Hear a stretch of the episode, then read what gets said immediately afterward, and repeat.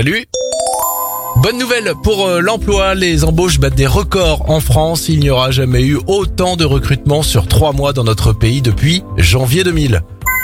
Un petit pas, mais un petit pas quand même, les sociétés Amazon, Ikea, Unilever se sont engagés à transformer leur fret maritime vers des navires zéro carbone d'ici 2040.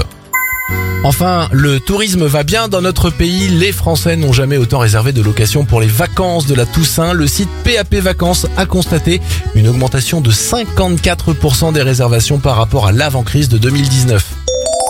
C'était votre journal des bonnes nouvelles. Pour le retrouver en replay, rendez-vous maintenant sur notre site internet et notre application Radioscoop.